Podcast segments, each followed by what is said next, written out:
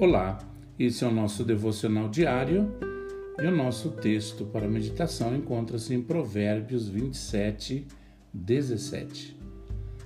Assim como o ferro afia o ferro, o homem afia o seu companheiro. Vivemos em uma época de mudanças tecnológicas e de avanço na comunicação por meio da internet. As pessoas nunca tiveram tanto acesso à informação como hoje mas ao mesmo tempo elas nunca se sentiram tão sozinhas e perdidas. E por quê? Porque os tempos podem mudar, o acesso à informação pode melhorar, mas os nossos conflitos internos serão sempre os mesmos. Passamos por lutas, perdas e dificuldades, e devemos entender que o que irá nos ajudar a superar tais desafios é o nosso relacionamento com Deus e com as pessoas. É muito importante estar com os irmãos em Cristo, pois se você quiser fazer a vontade de Deus, você precisa crescer junto com os outros.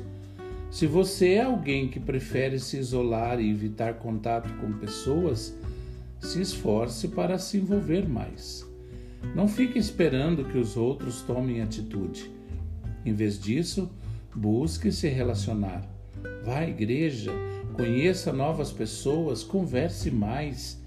Isso irá te ajudar a ser mais sociável e principalmente a crescer na caminhada com Deus. O apóstolo Paulo sabia da importância de um relacionamento e ele entendeu que sozinho ele não chegaria muito longe. Por isso pediu a Timóteo que convidasse mais pessoas para ajudar no ensino. Ele diz: As coisas que me ouviu dizer na presença de muitas testemunhas, confie a homens fiéis que sejam também capazes de ensinar a outros. Deus apoia os relacionamentos e quer te abençoar através deles.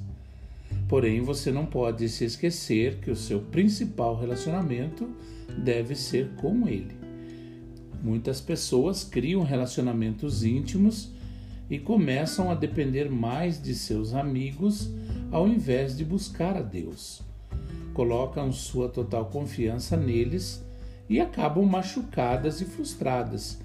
Então, lembre-se, mesmo nos melhores relacionamentos, as pessoas te desapontarão em algum momento, pois não são perfeitas. Você deve amar e respeitá-las mas o único que nunca falhará com você é Deus. Que você tenha um excelente dia.